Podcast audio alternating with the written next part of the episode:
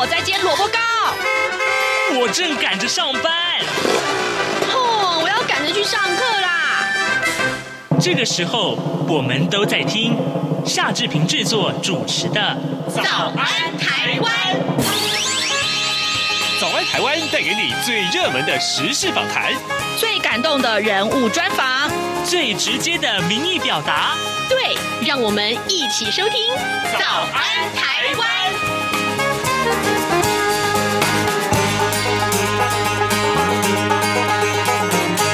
早安，台湾！我是夏志平。今天是二零二二年的十一月二十八号，星期一。在今天早安现场这个单元里面，我们持续要为您关注在上个礼拜六的九合一呃地方选举的一个选情啊的结果。当然了，呃，蔡英文总统在那天晚上的九点钟左右，就是我们的这个呃现场的呃开票节目结束之后，立刻就宣布了请辞党主席的职务。当然，接下来的这个民进党内的生态。还会有怎样的变化呢？我们都要关注。另外呢，还有呢，就是在呃这个周末过来，我们看到中国大陆有许多呃，应该说是零星吗？或者说是很多啊，这一波一波的这个抗议示威活动，这是为了什么呢？为了新。呃，新疆乌鲁木齐的这个火灾，当然哦，这个后面的情势啊，很很难以预料。呃，待会儿呢，志平要为您呃邀请到台北海洋科技大学通识教育中心的副教授吴建中吴老师已经来到节目的现场了，待会儿我们会给您进行访谈。在跟吴老师进行访谈之前，志平有一点点时间跟大家说一说个平面媒体上面的头版头条讯息。首先，我们看到是《联合报》，呃，蔡留苏啊，就是蔡英文总统的留任这个呃行政院长苏贞昌，但是绿营现在出现了反弹的声音。蔡英文总统昨天啊，呃，在前天辞去了党主席的职务，那民进党面临了重组，呃，民进党内的派系高层啊，就说了说，虽然行政院长苏贞昌获得了未留，但如果英苏体制继续，那么等于啊，民进党在败选之后仍然是没有痛定思痛、深切反省。昨天呢，是民进党选败选之后的第一天，蔡总统啊，还有副总统赖清德。还有苏贞昌院长都没有公开的行动，但根据了解，各派系在败选之后都有各自的举行的会议，讨论下一步，并且看看其他派系如何出招。那么苏贞昌在败选败选之后的第一时间就请辞，但是获得了未留。呃，昨天并没有公开的行程，但一早还是进入了办公室啊。呃，今天他会有一个公开的行程，恐怕呢，预料媒体就会啊询问他相关的一些。呃呃，后续的安排，呃，好，《中国时报》上面关注的也是啊，这个呃呃呃党呃国民党的选后的一些呃相关的生态的呃这个演变，但是呢，呃呃。焦点就集中在郑丽文啊，还他说呢，这压倒性的胜利的票数代表选民对侯友谊有更上一层楼的期待，但侯友谊却说把握当下，认真做事就好。呃，另外。自由时报，自由时报上面提到，这是军情局的前中校朱孟泽，他提这个呃行政诉讼败诉了，当呃共谍的这个判刑啊，那么已经缴回，已经呃追缴，已经领到的四百一十五万的退俸，这是确定的事情。自由时报头版头条告诉大家这个消息。好，现在时间早晨七点零四分零八秒，我们要先进一段广告，广告过后马上进行跟吴老师的访谈喽。从两岸、国际、历史文化与财经等角度透视中国的《这样看中国》节目，每周一到周五晚间九点三十分到十点在中央广播电台播出。如果您对《这样看中国》节目有任何收听想法或意见，欢迎寄信到台北市北安路五十五号，也可以透过电子邮件的方式。节目有两个信箱：二零二零 at。R t i 点 o r g 点 t w，或是二零二零零二零三 n e w s at gmail dot com。再次谢谢听众朋友们的收听与支持，请持续锁定每周一到周五晚间九点三十分到十点播出的《这样看中国》节目。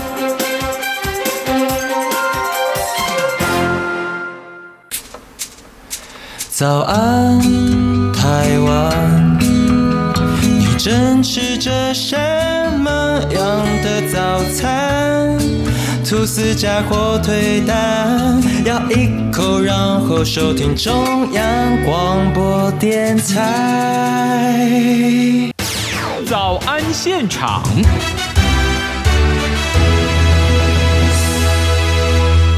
这里是中央广播电台台湾之音，您所收听的节目是《早安台湾》，我是夏志平。此刻时间早晨七点零五分五十二秒了哈，各位听众，呃，九合一选举在上周落幕了，那民进党在地方呢只拿下了五个县市，呃，这样的一个惨败的成绩，让蔡英文总统辞去了党主席。呃，到二零二四年大选之前，台湾政坛的受这样子的一个影响其实是非常巨大的。然而呢，就在台湾地方选举啊如火如荼举行的同时，那中国大陆呢从乌鲁木齐开始啊，因为疫情的管控而导致了各地的抗议浪潮汹涌，而且事件频传。那今天我们特别邀请到台北海洋科技大学通识教育中心的副教授吴建中来到节目的现场。我们请吴老师要为听众带来他第一手的观察。老师早安，早安。是，谢谢老师一早来到节目的现场啊。呃，首先我想请教老师。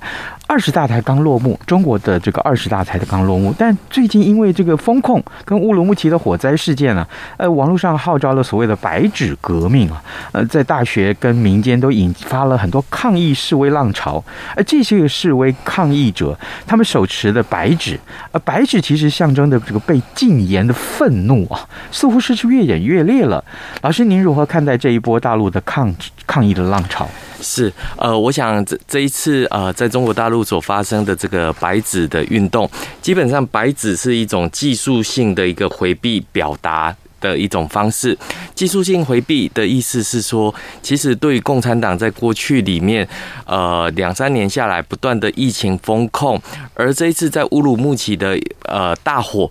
就是因为风控，让这个呃在疫情里面无法逃生，所以这一波的一个部分引发了整个大陆的这一个民众的一个呃义愤。那特别的当然就是。呃，为了纪念乌鲁木齐这一群人士在这个呃大火中丧生，所以我们看到上海就是群聚在乌鲁木齐路，那各个大专院校开始有了许多的这个抗议的一个部分。其实很多人类比说，这像是呃过去六四事件，我个人会比较像是呃觉得像是四五运动的一个部分。是。四五运动基本上就是当年大陆的民众因为周恩来的去世，呃，为了反抗毛泽东，为了反抗这个四人帮，所以走上呃街头，主要是以纪念乌这个周恩来去世为名，献花，然后来进行这样的一个反抗。那我们看到这一次大陆的民众借由这个乌鲁木齐大火，其实也有类似的情况，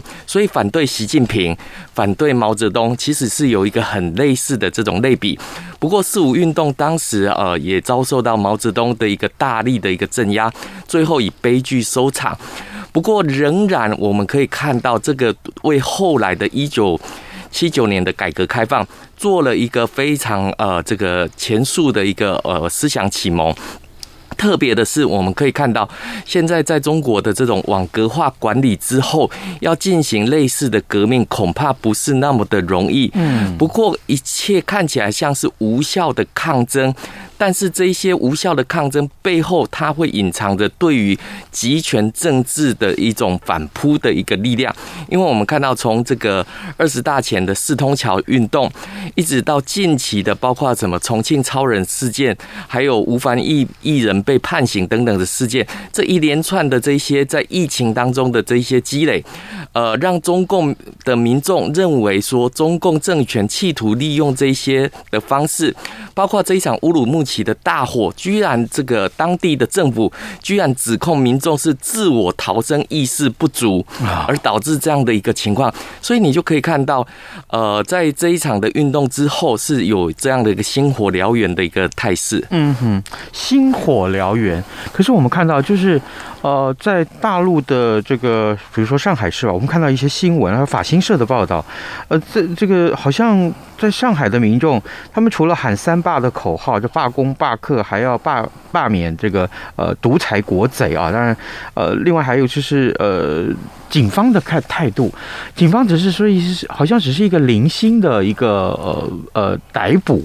那我想请教，就是说到目前为止来看，是大家都在因为。抗议的事件蛮多的，那警方好像还没有一个大规模的一个逮捕的行动，这是象征着，嗯，或者说意味着，呃，习近平到底对这些个。呃，示威抗议要采取什么样的态度呢？是，我想，呃，这个我们看到在中国大陆有大量零星的各种不同的抗议运动的集结，甚至于我们看到在网络里面，包括抖音、微信等等，嗯，这些的呃影片并没有遭受到删除的这样的一个事件，有人会怀疑说，哎，那是不是共产党的控制力或统治力开始出现薄弱？我们必须要看到，这个其实一点都没有这样的一个迹象，而。而是说，我们看到，包括像呃不久之前在石家庄的部分，其实中央有出台的一个二十条的一个政策，就是要放松这样的一个管制，也就不再检查这些健康码。但是地方政府的作为上面来讲的话，其实呃就让大家看到的是说，哎，他响应中央的政策，但是却呃这个抓错了方向，因为中央只是告诉你说要放松，但没有让你这个对于政策上面。的一个减缓，而我们看到这个呃，这一次大规模的这一些抗议里面，其实他们反对的就是习近平下来的这样的一个动态清零的政策。嗯，那不断的反复风控，造成经济上面的损失、财产上面的损失、人命上面的损失，所以大家走上街头。不过还是有两个。重大的一个差别，第一个差别是在乌鲁木齐的民众上街抗议，是要求要解除封锁，而我们现在看到，不管是在上海也好，或者在北京的清华大学，他们喊出来是习近平下台，嗯，共产党下台的口号，是。这两个是完全不同的一个类比，因为呃，我们看到的是，如果是涉及到这种呃政治诉求的话，我想共产党是毫无妥协的一个空间，是。那。我们看到，在这些的呃警察目前好像还没有进行大规模的抓捕的时候，其实是一种山雨欲来风满楼的这种情况。那特别的，当然我们看到这些警察在前方毫无作为，即使是好整以暇在做前置的一个部署。嗯为什么我们这么讲呢？因为透过这些辨识的这个部分，昨天在南京传媒大学，我们看到他们的校长到了现场之后，告诉南京传媒大学的大学生，你们将为为你们今天所做的行为付出代价。这是一个何其严重的恐吓！他不是来告诉民主大学生，这个我是来跟你们站在一起，是告诉他们，你们今天的作为是会付出代价的。并不是说现在马上会付出代价，而是接下来将会参与这一场活动的人将会被进行人脸辨识，将会被进行网格化的管理。嗯，所以我们会看到，其实是为他们蛮忧心的一个情况。好，当然这个后续的情况啊，就是未来中国大陆的这些相关各地所爆发出来的示威抗议活动，是不是会更多？然后呢，更重要的是，我们看到呃，警方或者是呃这个中共的官方啊，会对于这些抗议呃示威的民众采取什么样的态度呢？我想这是非常值得观察的啊。所以呢，我们还是呼吁各位听众可以随时锁定中央广播电台的各节新闻，或者是我们的网站上的持续的报道。呃，各位听众，今天早上志平为您邀请到台北海洋科技大学通识教育中心的副教授吴建忠吴老师。我们请吴老师在节目中，首先针对啊，过去这个周末以来，我们看到呃，其实有越多的、越来越多的这个中国大陆的示威抗议活动，这些个示威抗议活动跟中共的所谓的封控有关啊，就是动态清零。但啊，现在为止，我们看到中国大陆因为这样一个动态清零的管制，呃，其实它的疫情还是。十分的严峻哦，啊，接下来我们把时间来看一看，今天啊，我们要探讨的一个主题就是 上个礼拜六的九合一总统大选，呃呃，对不起，九合一地方大选啊，呃呃，除了这个大陆的情势之外，那礼拜六的这一场九合一开选举的开票结果，那么民进党拿下了五个县市，那国民党拿下了十三个县市，如果说我们再加上。嘉义这个呃，因为候选人的病故所暂停的选举，其实嘉义目前的民调也大概是呃这个呃呃国民党的候选人领先啊，这个目前那个选前啊还还还要十几天，所以我们可以来关注一下。那对民进党而言，扣除离岛的澎湖县，在台湾本岛其实只剩下四个席次了啊。那么集中在，而且集中在南台湾。呃，我想请教老师，民进党这次选的的确不好，原因何在啊？是呃，我想在这个呃过去的两三年的一个期间里面，其实大家最感受最深刻就是疫情上面的一个对台湾政治、对台湾经济的这个影响。嗯，那疫情当然有两面，我们首先第一个可以看到的，当然就是执政党呃在过去的这个呃防疫政策上面。呃的这个防疫成绩，的确是受到国际上面非常高度的一个肯定。嗯，不过我们也必须要讲的，呃，谈的当然就是疫情，它有一体两面。因为在疫情的期间里面，呃，不管是呃这一个呃防疫的措施，还有疫苗的政策上面来讲的话，其实都让哈这个。各呃各自不同，双方有个不同的一个解读。嗯，我们看到呃在这两年的时间，我们看到蔡英文总统还有行政院长苏贞昌他们的一个满意度始终维持在五成以上，这样的一个长期维持是让外界非常呃关注跟侧目。但是这样的一个高满意度却没有办法转移到这样的一个呃九合一大选的一个呃获胜。这个其实我们就必须要去深入解释。第一个部分当然就是疫情的一个部分，疫情当然我们知道有造成人命的损失，还有经济上面的损伤。嗯，比如说我们可以看到，像这个呃旅行社有大量的这些员工失业。嗯啊，在这个疫情期间里面，他们当然呃就是在政策上面来讲的话。经济上面当然过得不好，所以这一切的归纳当然是会归咎于这个防疫政策的这个部分。那第二个部分里面，我们也可以看到疫苗的一个部分。那对很多年轻人来讲的话，为什么这个辛辛苦苦在外面工作，但是打疫苗的时候，他们却轮在最后的一波？那所以这个部分当然可以看得出来，就是说，呃，即便防疫成功，即便疫苗的配置妥当，但是这种相对剥夺的一个部分，这是最现实也最贴切在呃民间的一个情况。再加上乌俄战争爆发之后，嗯，国际原物料不断的抬升，是，所以我们看到，包括在台湾里面，这个通货膨胀的情况非常严重，这是非常直观，会影响到小老百姓的这个生活品质的这个部分。嗯，那所以我觉得这个是一个结构性的一个因素。那第二个部分，当然我们看到在这一次的选举里面，其实呃，包括了十八岁公民权的一个部分，并没有办法引起这样的。一个呃大大众对于议程设定上面的一个讨论，而反而在这两年的期间里面，我们看到执政党在做的就是不断的进行攻防。什么攻防呢？当在野党提出质疑的时候，那他就必须要去进行这个政策上面的辩护。那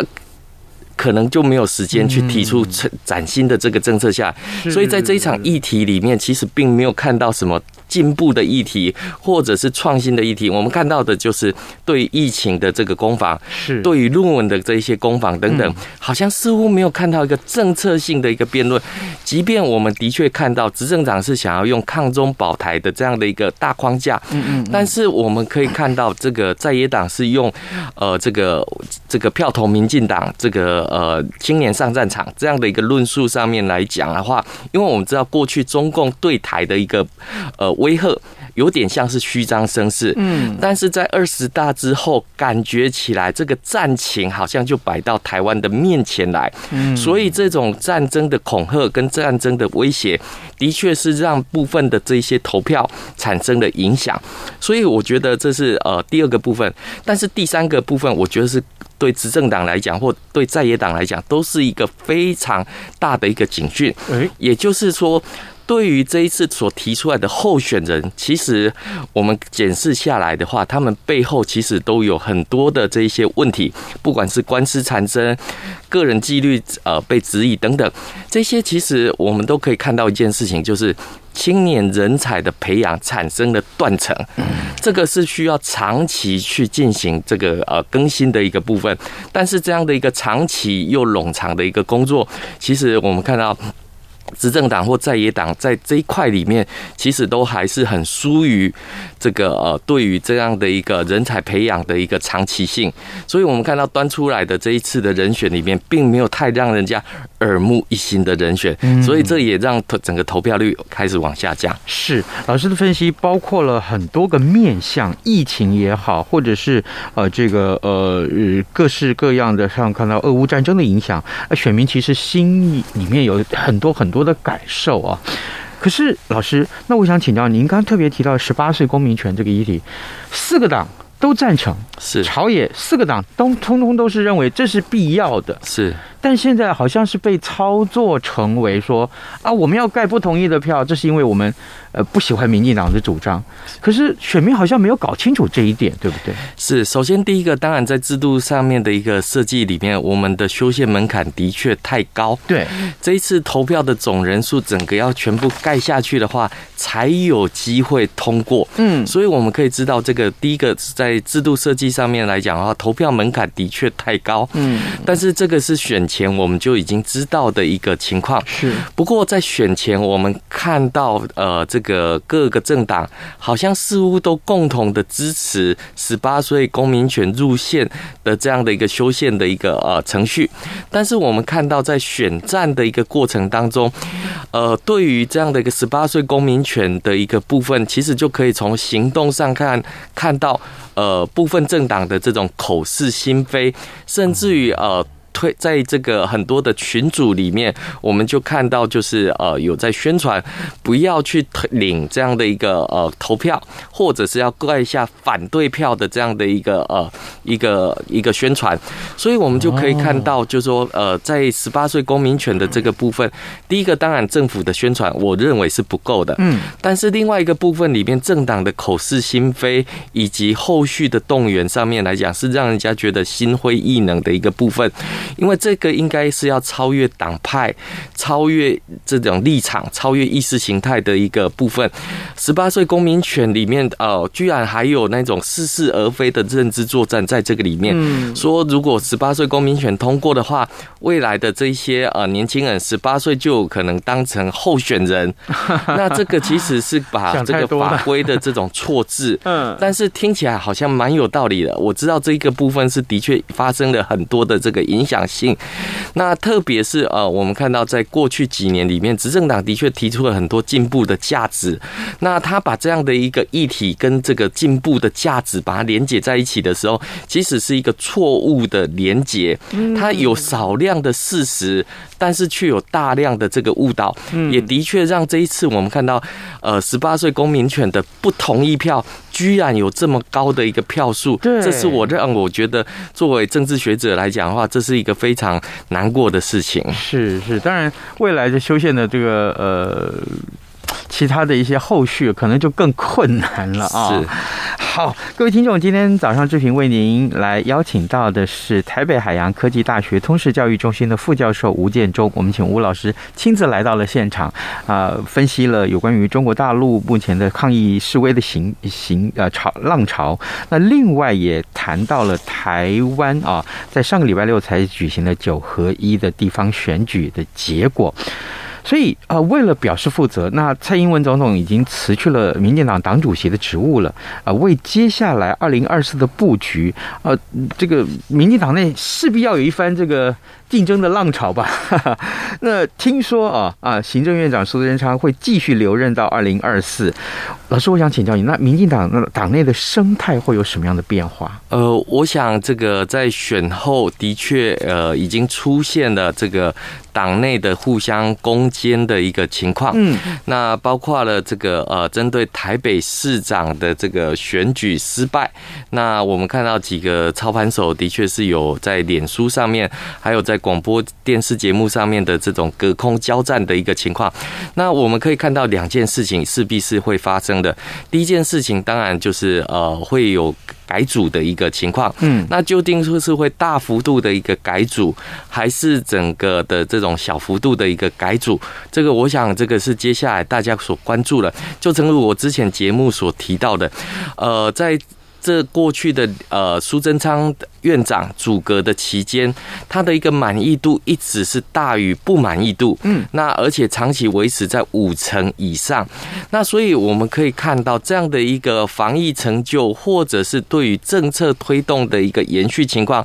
因为我们知道呃接下来当然大家所要面对的是二零二四的这个总统大选，但是大家也别忘记。在二零一八年的呃九合一选举选后，那中共中央的习近平在这个一月二号，隔年的一月二号，马上就发表了这个《告台湾同胞书》四十周年的一个谈话，里面的内容，他就谈到“一国两制”台湾方案。所以这一次台湾九合一选举的这种呃结果，是不是会给中共？带来各种不同的错误解释。嗯，我想一个稳定的一个呃民主国家，一个稳定的一个呃执政内阁的话。对于这样的一个情势的研判，我想是非常重要的一个部分。所以，呃，这中共的这个反应，还有国际社会的这个呃方向，这个将会引导整个呃民进党党内的这种权力的这种改组的一个幅度的大小。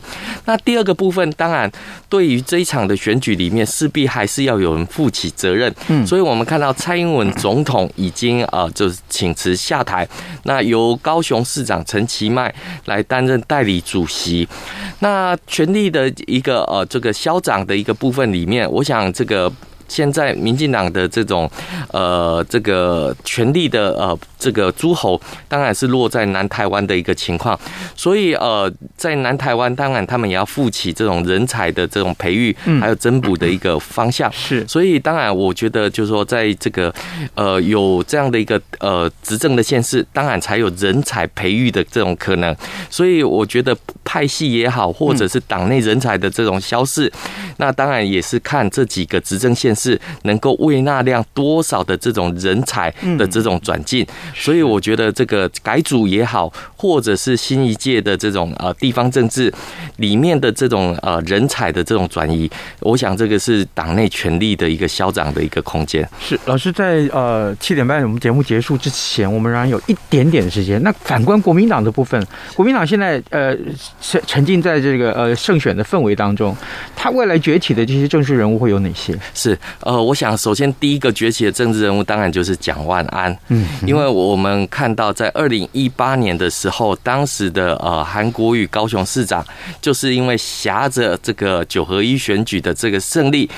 步上了这个呃所谓的呃选总统之路，所以我们看到蓝营现在有一股声音出来，当然就是希望蒋万安能够光复。这个中华民国的这样的一个声音，而蒋万安到底有没有这样的一个能量？我现在目前评估起来，当然收回这个台北市，这是一个非常重大的一个胜利。嗯，所以我们看到蒋万安当然是一号人物，当然更重要就是在新北市的这个侯友谊。那侯友谊因为这一次呃，这个民进党所推出来的这个林佳龙，把他锁住锁在新北市，而没有办法全台浮选，所以导致他的这个得票数。也不弱以往，